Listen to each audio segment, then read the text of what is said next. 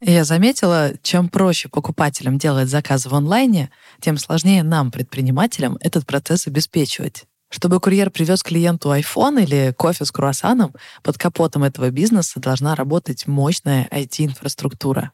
Вот, например, такой кейс.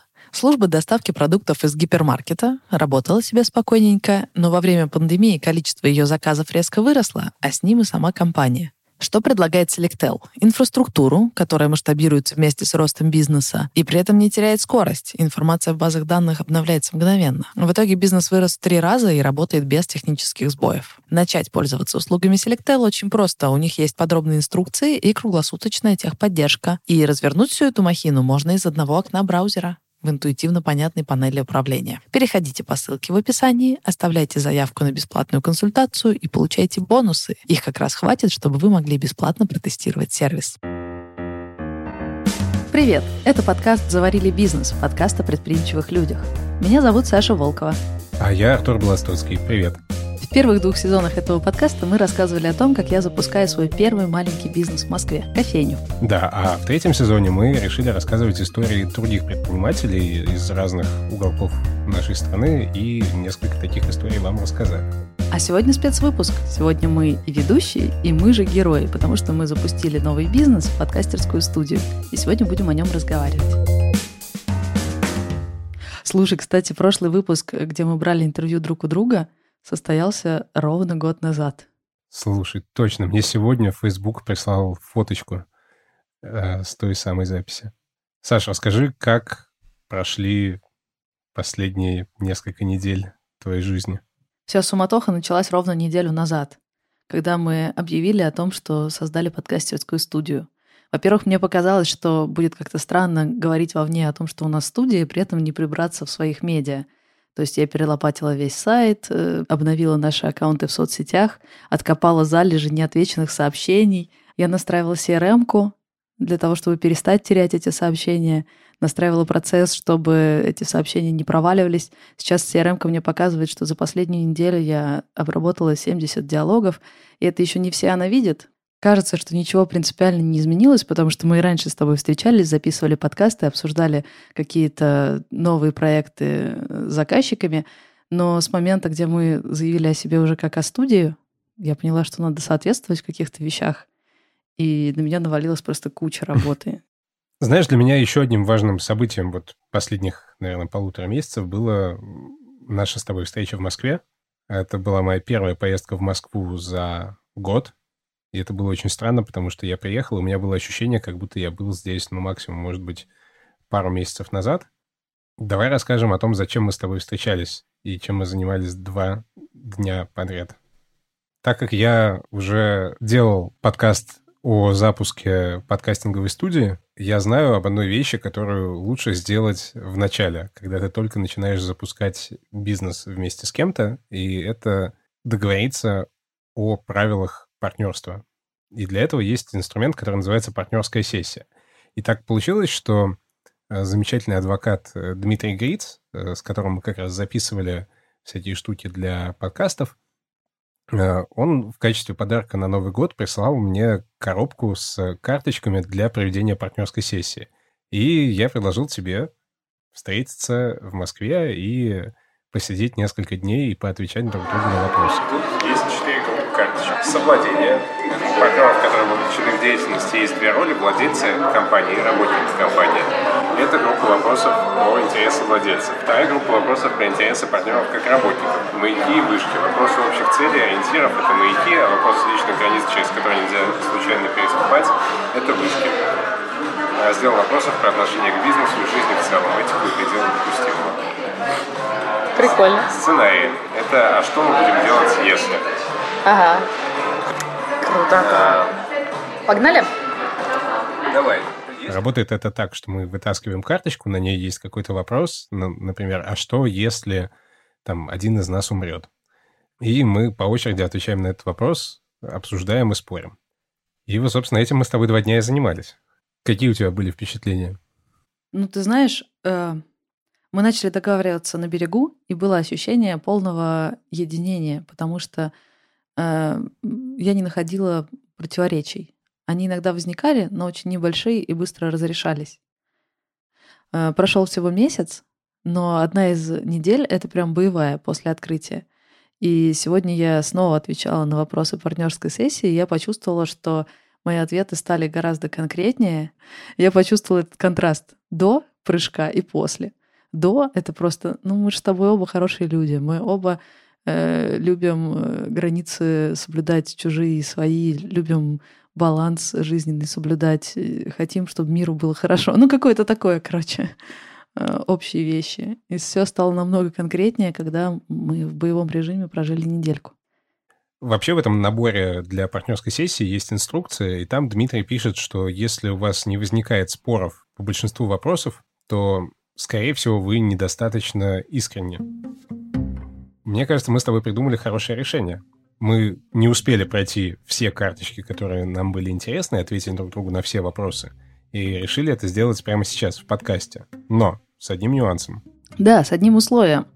Мы будем отвечать, пока другой не слышит. То есть мы запишем аудиосообщение и отправим партнеру, а не в формате разговора. Потому что если начинаешь в формате разговора, один говорит тезис, а другой как будто пытается подстроиться под этот тезис. Скорее да. согласиться, скорее найти компромисс.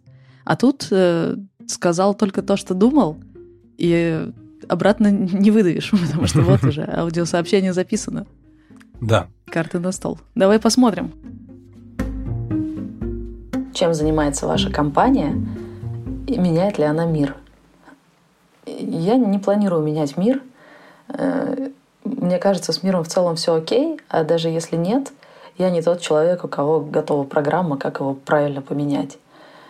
Мне кажется, мы как будто бы ну, я себя так ощущаю, как будто меня забросили в очень сложную, интересную, многогранную, супер насыщенную систему, а я вижу только 2% из нее. И чем я хочу заниматься, это исследованиями. Это, конечно, наверное, меняет как-то мир или людей, но это побочный эффект. Я не пытаюсь это делать целенаправленно, я просто пытаюсь изучать мир и, и как-то в нем самореализовываться, искать новые способы, как с ним можно взаимодействовать. И все. Мне очень интересно э, исследовать э, возможности подкастинга, э, открывать что-то новое, может быть, подтаскивать что-то, что уже применяют в соседних индустриях, может быть, сочинять что-то совершенно альтернативное. То есть это как если ты ребенок, а тебе дали мячик, и ты сначала его просто тюкаешь о пол, а потом придумываешь какие-то новые игры. Вот для меня это так. Я понимаю, что есть какая-то диверсификация, типа Бывают проекты, которые ты просто делаешь, потому что ты это уже умеешь. Просто берешь и, колбасишь. Но мне важно видеть и какую-то интересную перспективу тоже. Да я просто иначе и, и не могу работать. То есть я легко смиряюсь с этой рутиной, вот с той частью, где тебе надо просто фигачить, э, если я понимаю, что на самом деле мы придумываем новый язык общения, например, или осваиваем новые территории в подкастинге. Я этим хочу заниматься. Поэтому я так ерзаю на стуле, когда какие-то проекты, которые, мне кажется, у которых есть вот это зерно изобретательства, если они где-то подвисают на этапе согласования, я прям типа, я понимаю, вы тут про деньги, но вообще-то для меня это принципиальный момент. Мы сейчас или вот э, попробуем вот эту штуку совершенно новую, или нет, и тогда надо будет что-то заново придумывать, искать снова людей, которые будут готовы вложиться вот в такое. И это может затянуться на месяцы и месяцы. А я хочу уже вот это пробовать. Мне, мне прям не терпится. Я вспомнила наш с тобой разговор, когда э, ну, у нас же есть еще процесс креативная фабрика. Каждую неделю, помимо тех встреч двух, про которые ты сказал, еще есть встреча, где мы приходим и штормим идеи. Иногда идею берем просто с потолка, давайте попридумываем подкасты про строительство. И вот мы штормим. Ну и дальше есть некий креативный процесс, как из этих сырых идей потом сделать прям годные э, питчи. И я помню, как после одного питча я придумала одну идею э, на стыке подкастинга и современного искусства.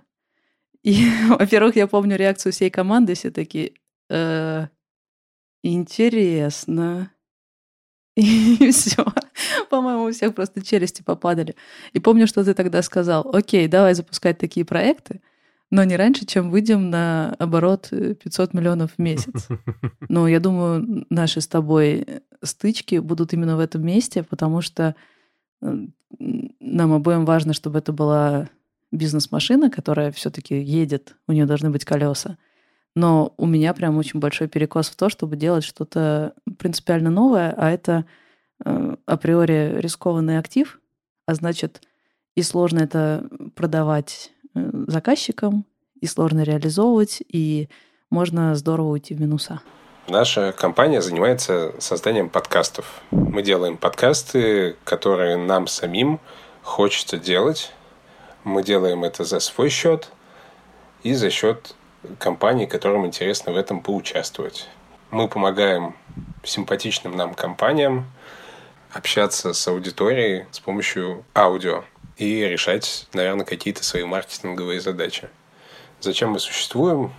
Ну, во-первых, для получения прибыли, во-вторых, для того, чтобы творчески сам, самореализовываться, для того, чтобы делать проекты, которые мы в одиночку сделать не смогли бы без э, друг друга, без команды, без людей, компаний, которые готовы за это заплатить. Меняем ли мы что-то в мире? Ну, я не знаю. Мне кажется, что, наверное, мы скрашиваем досуг людей, но это на самом деле не то, что меня сильно беспокоит. Мне, мне кажется, что люди, в общем-то, в состоянии и без нас как-то себе досуг организовать. Но я думаю, что если наше занятие, наш бизнес делает нас и людей, которые в нем заняты, счастливее за счет там, творческой самореализации и заработка, то в мире становится больше счастливых, довольных людей, и, наверное, от этого мир становится локально немножко лучше.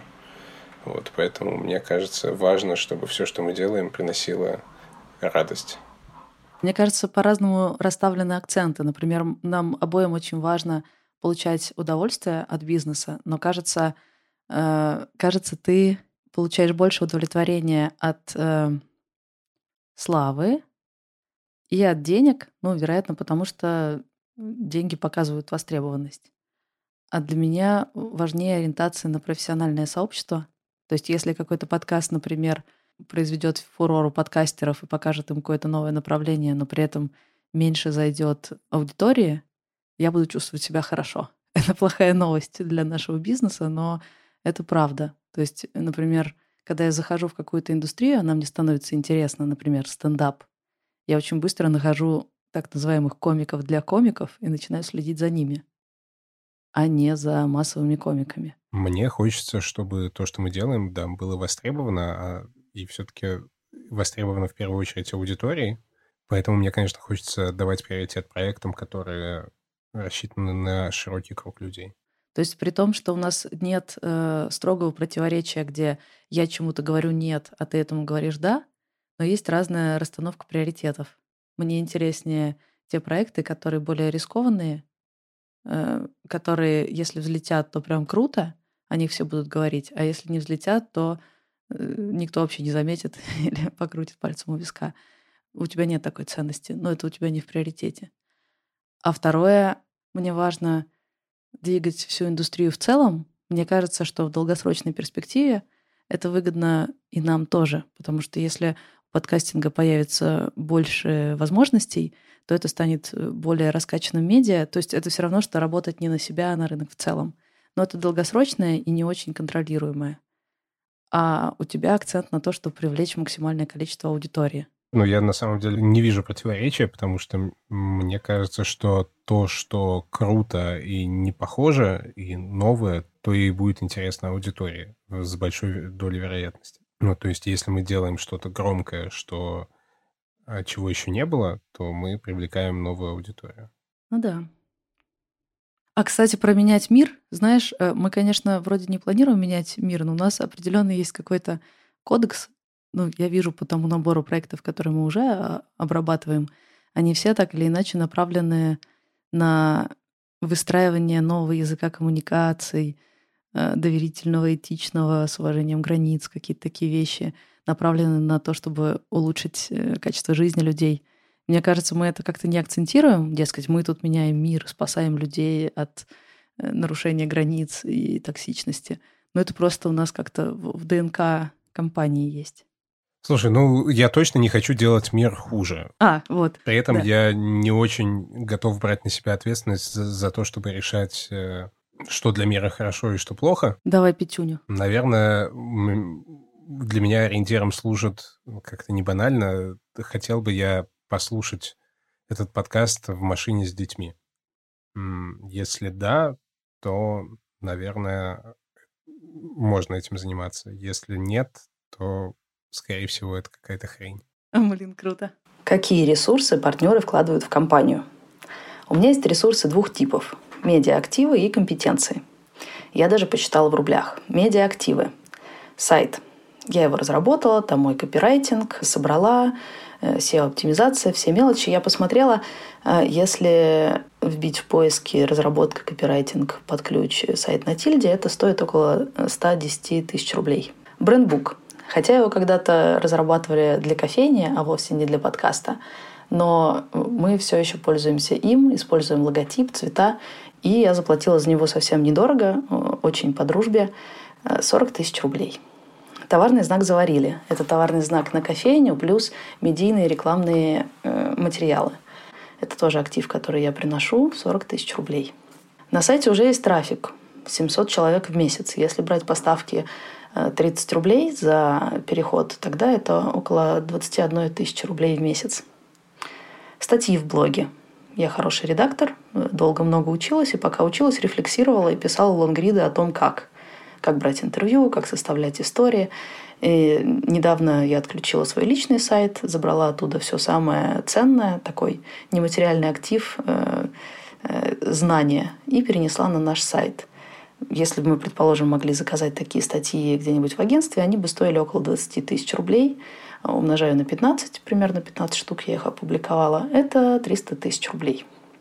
Еще есть Инстаграм и Фейсбук. Они совсем не раскручены, я ими мало занималась, но э, там уже есть 300 подписчиков, и я думаю, СММщик за открытие аккаунта, оформление и первые 300 подписчиков взял ну, около 30 тысяч рублей. Ну и главное, телеграм-канал. Однажды ко мне приходили, просили его продать. Я назвала заградительную цену миллион. Мне сказали, да ты что, для него 500 тысяч э, максимальная цена. Ну, 500 тысяч, окей, думаю, так его можно оценить. Итого медийных активов на миллион триста. И плюс у меня есть компетенции. Компетенции крутые. У меня есть и опыт ведения бизнеса, поэтому я понимаю про бизнес-процессы, про то, что бывает, если, если то, если все, если кассовый разрыв, финмодели, вот это все. И в целом понимание, как строятся бизнес-процессы. А есть опыт организации творческих команд. Я несколько раз э, выступала в качестве главреда, который собирает команду, придумывает концепцию, стратегию, э, связанную с бизнес-задачами заказчика, и э, сопровождает проект до запуска и первых положительных результатов. Я такой запускатор. Это клево и потому, что это то, чем занимается наша студия, запускает проекты, и потому что я понимаю, с чем к нам могут приходить заказчики. На их стороне я тоже была. Сейчас это тоже актив нашей команды.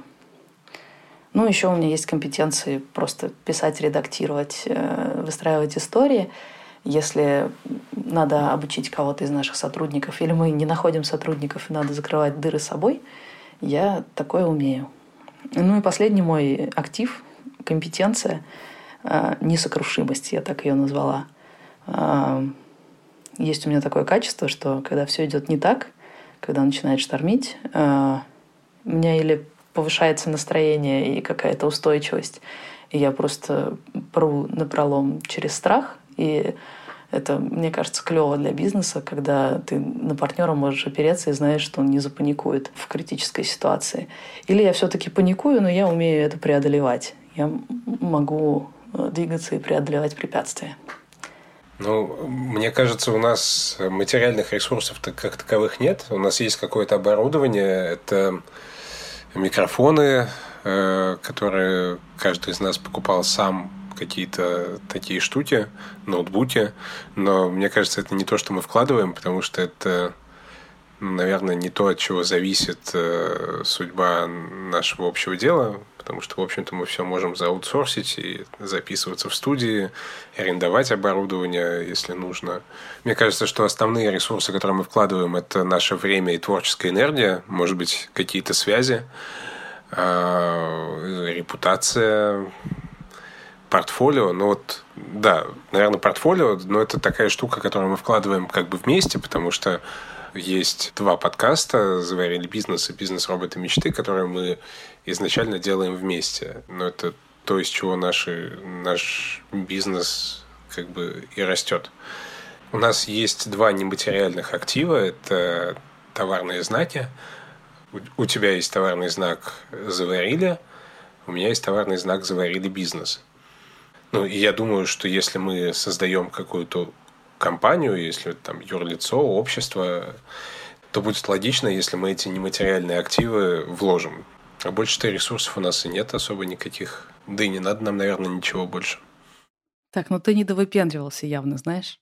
Ну что я имею в виду? Например, ты мельком упомянул репутацию, а мне кажется, это крайне важно, потому что при том, что я говорю про свои скиллы там, по редактуре, по всему такому. У меня нет опыта делания именно подкастов, то есть рассказывать истории, да, но делать это именно в подкастах — это твой скилл, потому что э, как именно звучит «Заварили» и «БРМ» — это твоя работа. Еще ты делал другие подкасты, когда работал в другой студии. При этом, когда я читала какую-то статью о нашем э, каком-то подкасте на сайте подкастеров, там все позиционируется так, что Артур Белостоцкий, которого мы все знаем, в очередной раз делает классный подкаст. У него там есть ведущая Саша Волкова. Вот Артур Белостоцкий делает подкаст.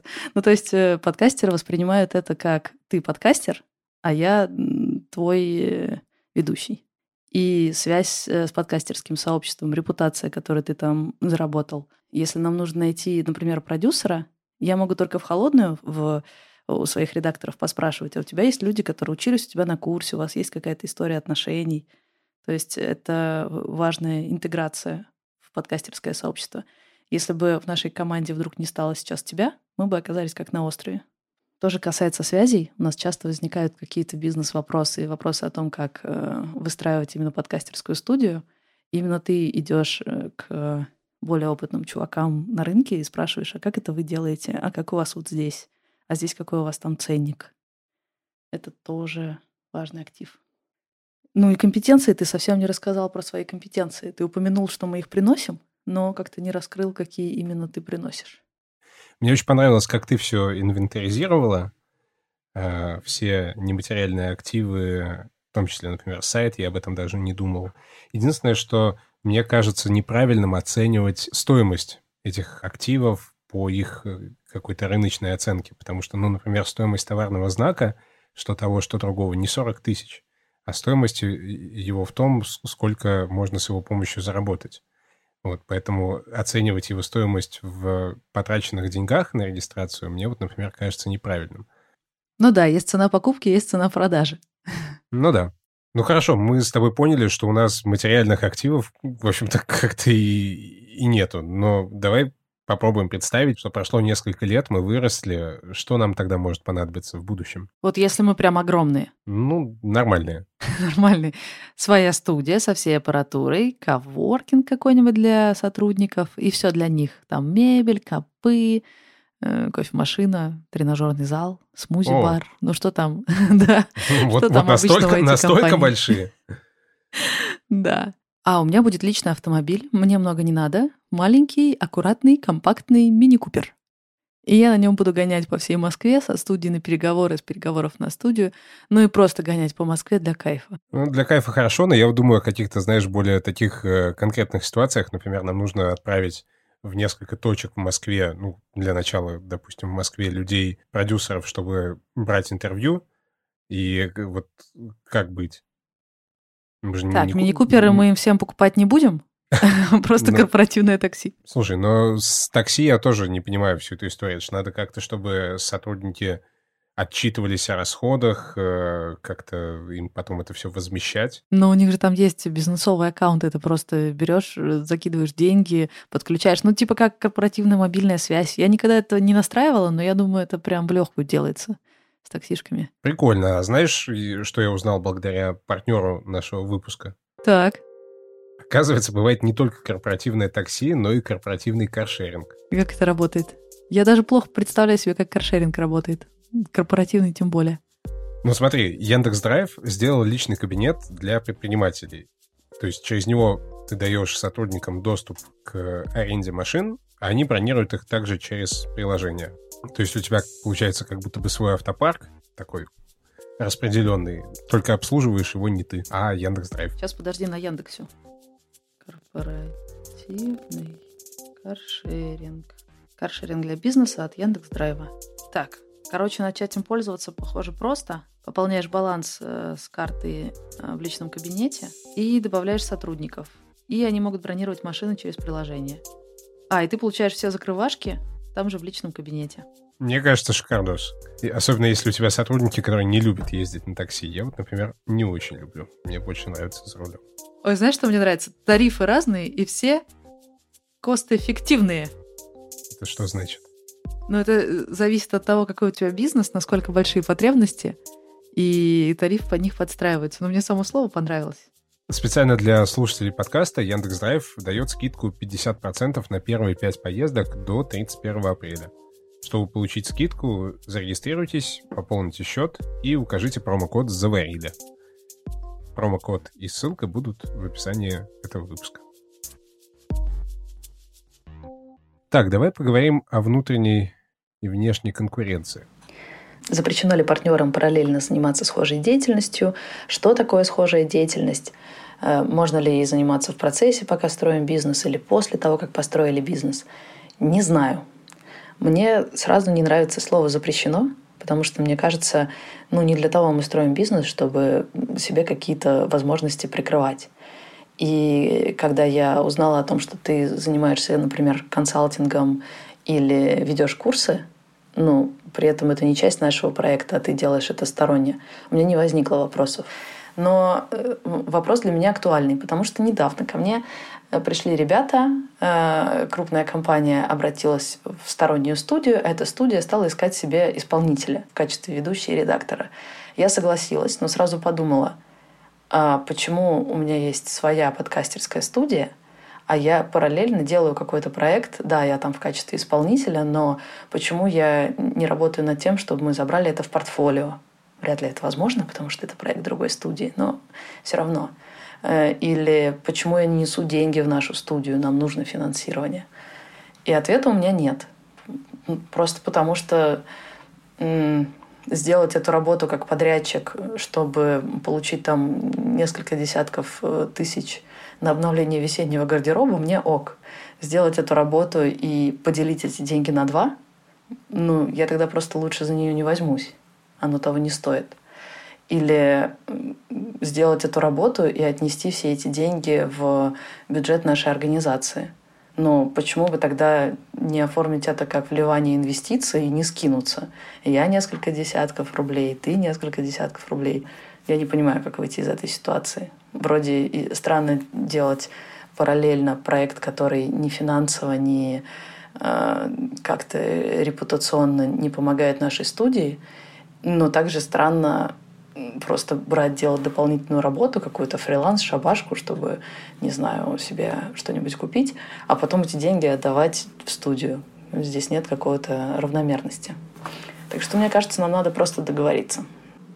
При этом мне бы хотелось, чтобы эти проекты происходили, потому что, как я вижу, э, сейчас, когда нам нужен продюсер или редактор, ты вспоминаешь тех, с кем познакомился, пока делал шабашки – но я тоже зря времени не теряю на этом проекте. Я знакомлюсь и с предпринимательницами, которые могут стать нашими героинями и заказчицами.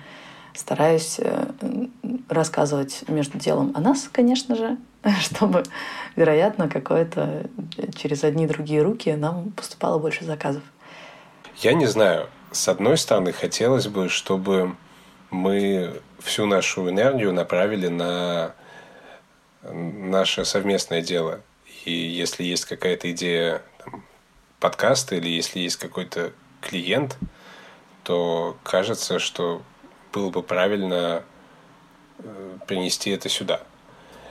не делать подкасты где-то на фрилансе еще или там в качестве хобби. С другой стороны, у меня есть там идея подкаста, которая просто подкаст имени меня, где я делаю что-то, что мне хочется, но в чем я не вижу какого-то коммерческого потенциала или какой-то амбициозной творческой задачи, а просто что-то, что мне хочется делать для души. И я хотел бы оставить за собой право такие штуки делать. Ну, то есть я вот думаю, что было бы, если бы ты сейчас пошла делать с кем-то подкаст за деньги как бы сама. Наверное, мне было бы это не очень приятно, и, наверное, это было бы странно. С другой стороны, э, если мы как-то определяем свой профиль, там, какими проектами мы занимаемся, и ограничиваем эти проекты, там, например, что мы делаем только сложные документальные подкасты, а ты пошла делать какое-то разговорное шоу, ну, потому что ты хочешь это делать, но не можешь это делать в студии, ну, наверное, почему бы и нет. Мне кажется, проблема в том, что мы пока себя ни в чем не ограничили. Понятно, что обидно, если э, наш совет директоров решил какой-то подкаст не запускать, а я все-таки хочу на свои деньги взять и, и э, реализовать. Я начинаю реализовывать, а это, например, кому-то нравится, и там появляется и аудитория, и какой-то трафик. А что, если появляется монетизация? Вдруг кто-то предлагает туда интегрировать рекламу. И вроде начиналось как некоммерческое, супер рискованное, а теперь оно взяло и сыграло. И если мы можем заниматься некоммерческим на стороне, тогда странно, что риски взял на себя на старте сам, а потом, когда оно сработало и стало коммерчески эффективным, тут же э, такой, типа, подождите, а как же студия? Давайте это все таки в студию. Мне непонятно. И ограничения не хочется городить совершенно. И, ну, в общем, не ясно. А с неподкастами тем более сложно. Потому что, мне кажется, это классная штука, когда она даже, знаешь, для меня успокаивающая. Хотя у нас с тобой общие финансы в смысле бизнеса, но индивидуальные финансы у нас разные. И знать, что ты ни при каких условиях не можешь взять и просто пойти ведущей куда-то подработать, чтобы найти денег и решить свои персональные задачи финансовые. Это странно. Это как э, отправляться и в без того рискованное путешествие, но еще и завязанными руками. Э, у меня же все эти штуки с обучением, работой ведущей, редактурой, это и есть мои хардскиллы. Чем еще я могу зарабатывать, кроме этого? Непонятно. И в то же время кажется, что если мы все это будем проводить через студию, это будет некий эффект синергии, потому что э, каждый проект, даже если ты его лидируешь и делаешь сам руками, э, у него появляется какое-то брендирование студий, может быть, какое-то перекрестное опыление и все такое. Вообще, если бы я писал учебник о том, как правильно делать, наверное, я бы там написал, что если вы делаете какой-то бизнес-проект, то вся профессиональная деятельность в этой сфере должна происходить внутри этого бизнес-проекта, если она соответствует вообще бизнес-модели. Вот, наверное, может быть, в этом ответ, потому что если у нас бизнес-модель делать подкасты для брендов и зарабатывать на этом, то то, что ты где-то там провела какое-то мероприятие, это не имеет никакого отношения к этой бизнес-модели, и это скорее, наверное, в плюс, чем в минус, потому что ты там условно в футболке заварили, и все знают, что это Саша из студии заварили. Почему я как раз говорил о том, что, мне кажется, нужно определить фокус, тогда сразу ясно, ага, это конкурирующая деятельность, а это нет. Э, если у нас есть консалтинг как услуга студии, а я иду и консалчу типа мимо кассы, то это странно. Если у нас нет такой услуги, но ко мне приходят люди и хотят предложить денег за совет, то все окей. Получается, что то, что можно сегодня, завтра может стать нельзя, если мы решили выделить это в отдельное направление. Тогда в этом есть даже какой-то э, интересный поинт, что если ты лично занимаешься консалтингом, ты прощупываешь там и бизнес-модель, и спрос. И если ты понимаешь, что это будет эффективнее делать командой, тогда мы просто включаем это в э, меню студии. Но тогда ты уже не занимаешься этим сам. Вообще, если э, кто-то из нас э, соглашается на какую-то подработку в качестве исполнителя, это уже не очень здоровая история. Вот почему. По идее, бизнес — это такая машина по генерации денег, которая умеет преувеличивать. То есть ты забрасываешь туда какой-то ресурс, а она делает больше ресурса. Если тебе выгоднее в одинокого взять и что-то сделать, это значит, что машинка, которая должна увеличивать, работает хуже, чем человек, который просто делает. Конкретно ты. И это плохая история. Поэтому дальновидный э, предприниматель, на мой взгляд, потратит лучше время на то, чтобы поднастроить свою машинку для делания денег, чем пойдет и за это время заработает какое-то конечное количество денег, которые тебе заплатили, и все, а машинки тебе никакой не дали. Все равно, что при выборе рыбины или удочки выбрать рыбину, а не удочку. Просто кажется, что это означает, что ты лучше готов инвестировать силы в, в чужую машинку, чем в свою. Тогда подумай, хороший ли ты предприниматель. Ну, я бы себе такой вопрос задала. Мне кажется, мы сошлись вот на чем. Не окей делать э, в одинокого то, что наша команда предоставляет как услугу. При этом это динамическая ситуация, потому что э, ты можешь сейчас делать курсы один, потом понять, что э, эффективнее и лучше это делать в команде через компанию, и тогда мы открываем это направление, и теперь ты уже не можешь делать это один, а делаешь э, вместе со всеми. И если такие прецеденты случаются, это хорошая ситуация, потому что это означает, что наш бизнес настолько хорошо работает, что ты уже не можешь сказать, да мне проще самому сделать, чем с вами тут связываться. Наоборот, бизнес работает настолько эффективнее, что тебе проще закинуть задачу в него, и ты получишь больше результат, чем если будешь делать в одинокого. Звучит неплохо. Значит, мы не только можем делать Э, штуку, которая не конкурирует с услугами нашей компании. Но еще и каждый раз, когда подписываешься на эту историю, задавать себе вопрос, а почему я не делаю это через бизнес? Хорошо. Давай теперь о грустном поговорим. Что делать, если у одного из партнеров выгорание, и как это определить? В целом, я думаю, ничего не делать. Целом, я исхожу из того, что если человек не хочет чего-то делать, нет никаких рычагов его заставить. Особенно в творческой профессии. Если бы даже был какой-то рычаг, как пристегнуть человека к стулу и заставить придумывать классные подкасты, ничего классного у него все равно не выйдет. И еще я всегда исхожу из того, что человек ничего мне не должен. Ну вот помнишь, у меня было расставание с партнером Женей – когда я просто вложила, не знаю, по-моему, 200 тысяч в открытие новой кофейни, в какой-то момент поняла, что не хочу дальше продолжать эту кофейню.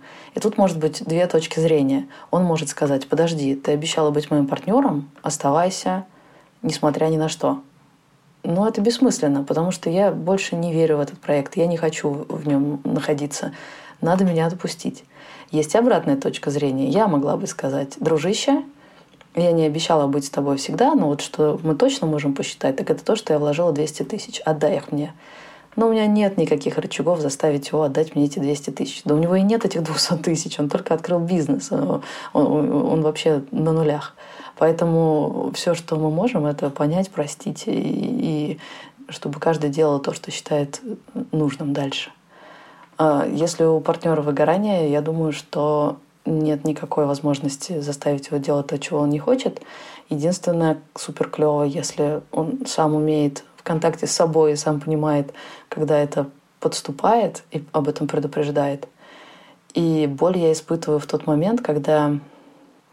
Знаешь, когда я э, читала книжки по тайм-менеджменту, там была такая штука, что прежде всего нужно делать те задачи, которые определяют работу других – Бывает, тебе достаточно прочитать письмо, сказать «да», и дальше 10 человек побежали работать.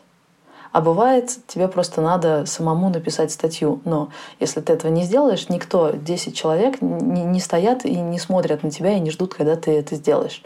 И мне кажется, задачи руководителя очень сильно делятся. Есть маленькие задачи, которые запускают целые большие процессы с большими последствиями, а есть большие задачи, которые цены сами по себе, но, но никакие, они не работают как снежный ком.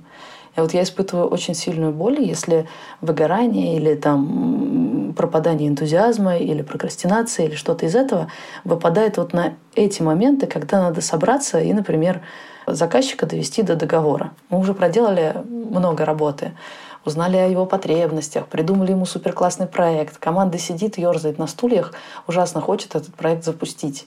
А дальше уже можно даже не вмешиваться. Есть редакторы и продюсеры, все готовы делать по эпизоднике, запускать подкасты. Но нужна подпись на договоре.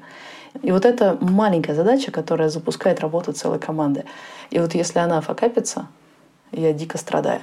Мастерство отвечать на не тот вопрос, который был задан. Пиу-пиу-пиу.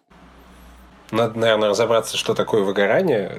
Мне кажется, выгорание – это когда ты перестал испытывать какую-то эмоциональную подпитку от дел, которыми занимаешься, и тратишь больше ресурсов, чем получаешь взамен. У меня лично такая ситуация меня, как правило, заставляет бросать э, дела, которые мне не приносят радости.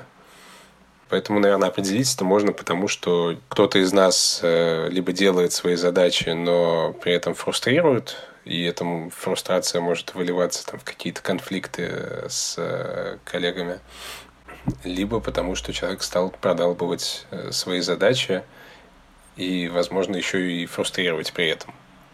Но я думаю, что в такой ситуации нужно поговорить, попытаться понять, что не так, почему общее дело или какие-то его части перестали приносить положительные эмоции, и попытаться понять, возможно ли как-то на это повлиять. Я думаю, что в этой ситуации целесообразно взять какую-то паузу, а, ну, в смысле, что человек, э, который выгорел, он должен на какое-то время отойти от дел, отдохнуть, чтобы взглянуть с некоторой дистанции на все, что происходит. Вот. Если выгорание связано с, как, с какими-то проблемами в процессах, в работе, в том, как, как все работает, то наверное, можно подумать о том, как их улучшить. Если с процессами все ок, но просто жизнь изменилась и э, поменялись интересы, можно подумать, какие части работы мог бы взять на себя второй партнер или другие сотрудники. Или, если уж совсем все плохо, то тогда нужно думать о выходе из партнерства и обсуждать, на каких условиях это будет происходить. Да, я во всем согласна. И в том, что такое выгорание, когда ты перестаешь получать подпитку, а наоборот бросаешь туда ресурс, какое-то время это может ехать, пока ресурс не заканчивается, и вот тогда все, хана. У меня это может быть связано и с тем, когда работа почему-то не удовлетворяет, и когда у меня нет пространства для подумать и попрокрастинировать. Например, сейчас у меня копится стопочка вещей, которые хочется прочитать, осмыслить, референсы какие-то, вот всякие такие вещи. Я очень много выдаю идей, смыслов, сценариев и очень мало подписываюсь извне. И я чувствую, что скоро подойдет вот этот момент выгорания, но не в том смысле, где нет сил и энергии, а в том смысле, что смыслы у меня в голове исчерпались, и надо их как-то устанавливать. Есть еще у меня такое выгорание. То, что это решается разговором Согласна, потому что клево, если мы можем просто взять и обо всем поговорить. Другое дело, когда ты находишься в этом моменте, часто ты не можешь взять и, и сказать, что с тобой конкретно происходит. Тебе просто грустно и ничего не хочется. Такие симптомы. Так что я думаю, первый шаг — это отпуск. Надо это как можно раньше заметить, просигналить команде, типа, ребят, я отваливаю. Э, команда скажет, э, что нужно, чтобы подхватить дела, а дальше идти отдыхать, чтобы с расстояния посмотреть на себя со стороны и понять, что с тобой происходит. Слушай, ну отпуск это, конечно, звучит замечательно, но вот ну как я могу пойти в отпуск? Я совершенно не представляю, как это физически осуществить. Ну хорошо, а ты можешь сформулировать, что должно в бизнесе измениться, чтобы ты смог взять отпуск? Ну, то есть вот конкретно какие поинты? Потому что если это никак не проконтролировать, тогда и через месяц, и через два, и через шесть э, будет невозможно тебе пойти в отпуск. Ну смотри, вот, например, у нас э, нет четкого разделения ответственности за проекты в некоторых вещах. Ну вот у нас есть понимание, например, что все, что касается предпродажи, продажи, этим занимаюсь я. Ну, кажется, что в какой-то момент у проекта должен появляться кто-то один ответственный, и получается, что так как изначально пришли ко мне и там на предпродажном каком-то этапе общался я, то получается, что он на мне, а я, например, не могу. Я не так это совершенно ощущаю. У меня ощущение, что проект на мне, но мне нужно от предпродажи получить отмашку, типа, все, мы летим, пора собирать команду. Я побежала ее искать. Ну, вот мне интересно, в какой момент ты решаешь, что проект на тебе? А ты почему решил, что твой? Наверное, потому что не было какого-то формального, формальной передачи проекта. Ну, вот, например, как в веб-студиях бывает. Есть продажник, и он в какой-то момент передает проект э, project менеджеру И поэтому у нас сейчас есть, я вот сегодня подсчитал наши обязательства. Я взял листочек, просто выписал. И в этот момент произошла совершенно волшебная вещь. Я достал свой листочек со списком проектов и начал перечислять, на чьей стороне в них мяч и кто за них отвечает. Мне казалось, что я отвечаю за пять важных проектов из семи. Казалось, что это я должен бежать и собирать команды, налаживать процессы. Но оказалось, что у Саши прямо противоположное мнение. Она считала, что эти проекты на ней, а вот два оставшихся на мне, и там от меня требуется совсем немного. Слушай, ну погоди, а мы же, ну, э, я, мне понятнее не становится, потому что а, мы с тобой обсуждали, что ты отвечаешь за придумывание, я отвечаю за реализацию, за продюсирование. И в этом смысле, как раз, наверное, поэтому я, в общем-то, и думаю, что все это мои проекты, потому что э, я понимаю производственный процесс подкастов, мы об этом с тобой говорили, ты понимаешь его чуть меньше, э, и поэтому, как бы, по логике вещей, твое дело придумать идею, да, классную, а мое дело собрать команду и э, реализовать, то при этом на мне еще и перепродажа и продажа. А еще так как это мое, мое юрлицо, я очень внимательно э, изучаю все, каждую закорючку в каждом документе, потому что мне потом по судам ходить. Но это слишком много на тебе. Во-первых, а, а во-вторых, у тебя, конечно, есть экспертиза, как делать именно подкасты, но собирать э, творческие команды, э, писать сценарии, это все на мне, и мне кажется, что да, потом мы придем к тебе и спросим, а как это все будет лучше звучать в подкасте, но все равно ну, носиться начнем мы, как только подпись на документе э, появится. А тебя мы будем привлекать как эксперта. Ты же не обещал, что у тебя есть э, скиллуха в том, чтобы э, именно находить людей, с ними договариваться, вот это все. Супер. Вот сейчас ты осталась за кадром, но мы разговор о выгорании нас заставил с Сашей пробежаться по всем нашим проектам и разобраться, на чьей стороне мяч и кто чем занимается. Меня это увело чуть дальше, в сторону от ощущения выгорания. Так что, да, первый шаг — поговорить. Точняк. Хорошо. Давай к последней теме, самой грустной. Как будете делить активы, когда будете расходиться? Не знаю, но методику представляю примерно так. Вываливаем на стол все, что у нас есть, оцениваем в деньгах и решаем, кому что отойдет, кому что важнее. При этом, как именно мы будем оценивать в деньгах, какие части бизнеса у нас к тому времени будут, этого я заранее не знаю, потому что и мое понимание этого бизнеса меняется. То, что казалось важным полгода назад, уже таким не кажется. И наоборот, открываются какие-то новые стороны. Э, переоценка происходит, а значит, она же будет переоценивать и сами активы в процессе. Но и рынок меняется, потому что оценка рынка тоже важна. То, что рынку месяц назад казалось очень дорогим и важным, сейчас э, таким не кажется и наоборот. Дело посмотрелось вот исходя из текущей ситуации. У нас есть два подкаста, которые мы сделали вместе, и это наши совместно нажитые ресурсы. Я вижу два варианта. Мы можем закрыть эти подкасты и избавиться от этих ресурсов и перестать их делать и зарабатывать на них. И тогда, в общем-то, все просто. Мы можем продать эти ресурсы, если найдем какое-то выгодное предложение. Но непонятно, что продавать, потому что эти подкасты — это, в общем-то, мы с тобой, плюс еще команда людей, э, например, в том же бизнес-роботы мечты. То если мы не перестаем хотеть ими заниматься, то непонятно, что там продавать. Кто-то один из нас может захотеть ими продолжить заниматься, и тогда, наверное, речь идет о какой-то покупке. Но опять же, возможно ли продолжать его делать, ну, например, тот же заварили бизнес без второго человека. Наверное, еще один вариант – это когда один из нас продолжает делать подкаст, а второй получает какой-то роялти до тех пор, пока проект существует.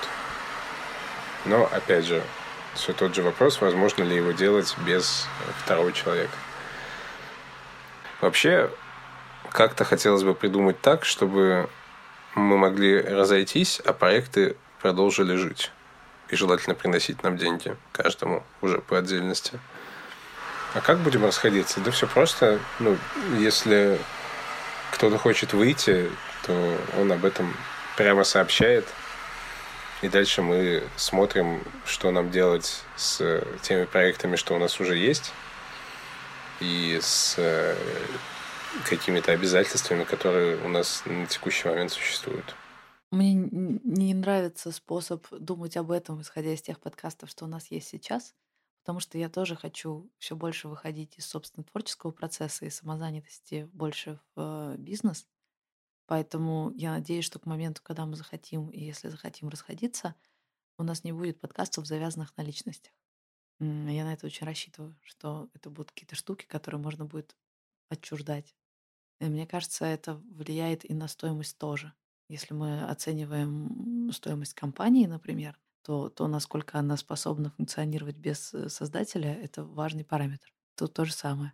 Если окажется, что у нас все подкасты, в которых мы включены настолько, что их от нас не отделить, то делить особо нечего получается при разводе. Я тоже думаю об этом в таком ключе, потому что мне хочется, чтобы у нас были активы, которые можно покупать, продавать и что-то с ними делать, и которые могут существовать без нашего непосредственного участия, но сложно об этом думать вот так наперед, типа, а что мы будем делать, когда мы будем такие. Ну, почему я подробно продумывал этот вопрос? Потому что, ну, на самом деле я каждый день ставлю под вопрос, хочу ли я заниматься бизнесом, потому что, ну, вот там на фоне, наверное, слышно, а, потому что это довольно-таки высок, высокая рисковая деятельность. И потому что для меня важную роль играет финансовое благополучие, и у меня не так много ресурсов, чтобы его поддерживать без э, прихода денег. Ну, потому что за этот год я потратил больше, чем заработал, занимаясь бизнесом. Слушай, ну у нас э, несколько проектов э, очень близко к подписанию. Давай их дожмем, и это на какое-то время решит э, твой финансовый вопрос, и мы с этим или справимся, или нет. Но мне кажется, мы сто пудов справимся. Очень хочется в это верить. Но когда долго нет результатов, это утомляет. Но методика тогда одна. Если ты придешь такой и скажешь, слушай, все это отлично, но лично я собираюсь прекратить заниматься бизнесом и пойти на зарплату. Мне придется принять решение или работать одной дальше, или тоже выйти. И если дальше работаю одна, ну, ты назначаешь какую-то цену за все свои активы, материальные, нематериальные, и я или соглашаюсь ее платить, или нет. Тогда говорю, ой, все,